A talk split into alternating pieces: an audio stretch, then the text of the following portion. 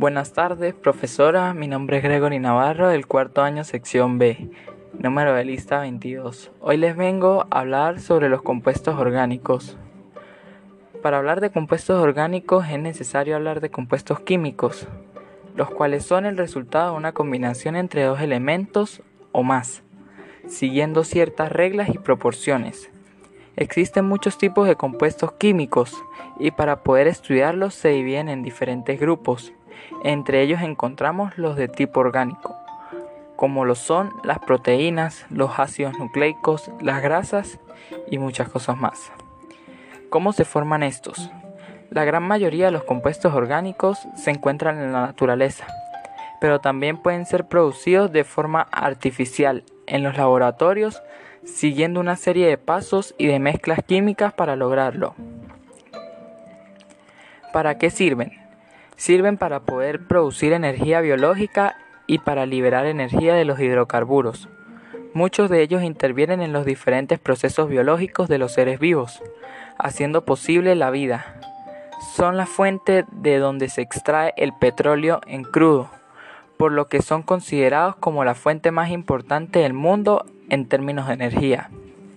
La importancia de estos son la importancia de estos. Estos son de mucha importancia porque representan la base de la vida en la Tierra. Son también importantes porque gracias a ellos los seres vivos tienen la capacidad de poder realizar diferentes tipos de procesos biológicos, como por ejemplo el metabolismo. Además forman parte importante de los carbohidratos, alimentos, de los ácidos nucleicos y de los lípidos, todos necesarios para el buen funcionamiento del organismo. ¿Qué son los carbohidratos? Los azúcares, los almidones, la celulosa son carbohidratos. Los azúcares y los almidones sirven como fuente de energía para la célula, mientras que la celulosa es el componente estructural principal de las paredes que rodean a las células vegetales.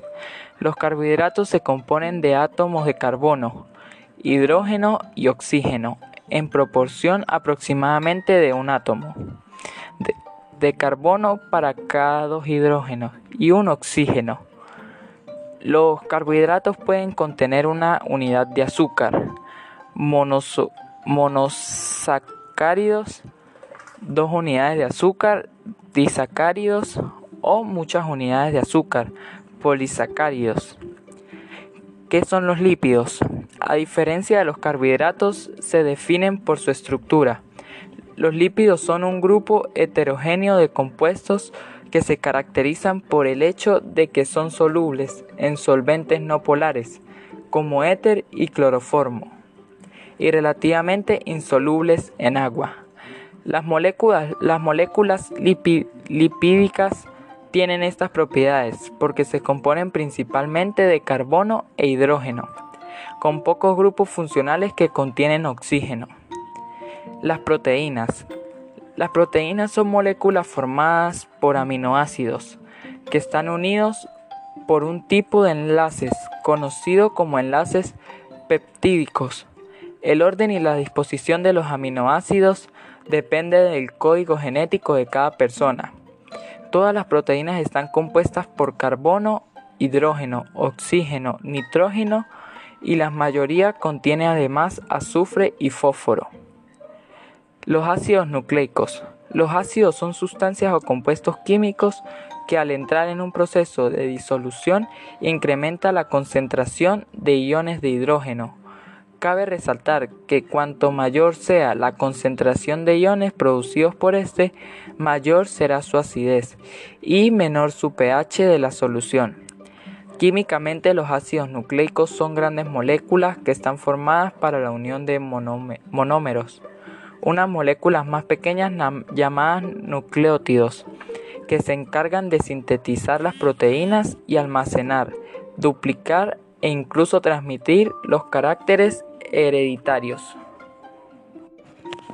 También se dice que los compuestos orgánicos puros frecuentemente tienen puntos de fusión, puntos de ebullición, olor, color, índice de refracción, densidad, característicos.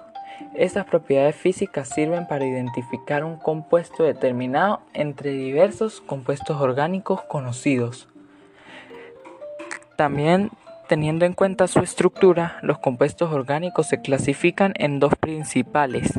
La acíclica, que abarca todos los compuestos cuyos átomos de carbono se unen formando cadenas abiertas, como ramificaciones o no. Y la serie cíclica, que abarca todos los compuestos cuyos átomos de carbono se enlazan para formar cadenas cerradas, anillos o ciclos. También es importante destacar que el carbono es el elemento que está estrechamente relacionado con la vida. La composición química de un ser vivo demuestra que la mayoría de sus constituyentes primarios incluyen átomos de carbono. Casi el 18% del total de la materia viva es carbono. Este porcentaje es bastante elevado si se tiene en cuenta que el resto es agua. El átomo de carbono constituye aproximadamente el 94% de los compuestos conocidos.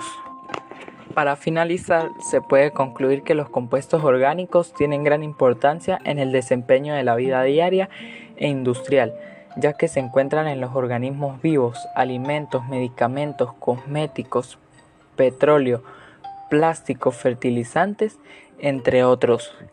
Muchas gracias por su atención. Espero y les guste mi podcast. Gracias.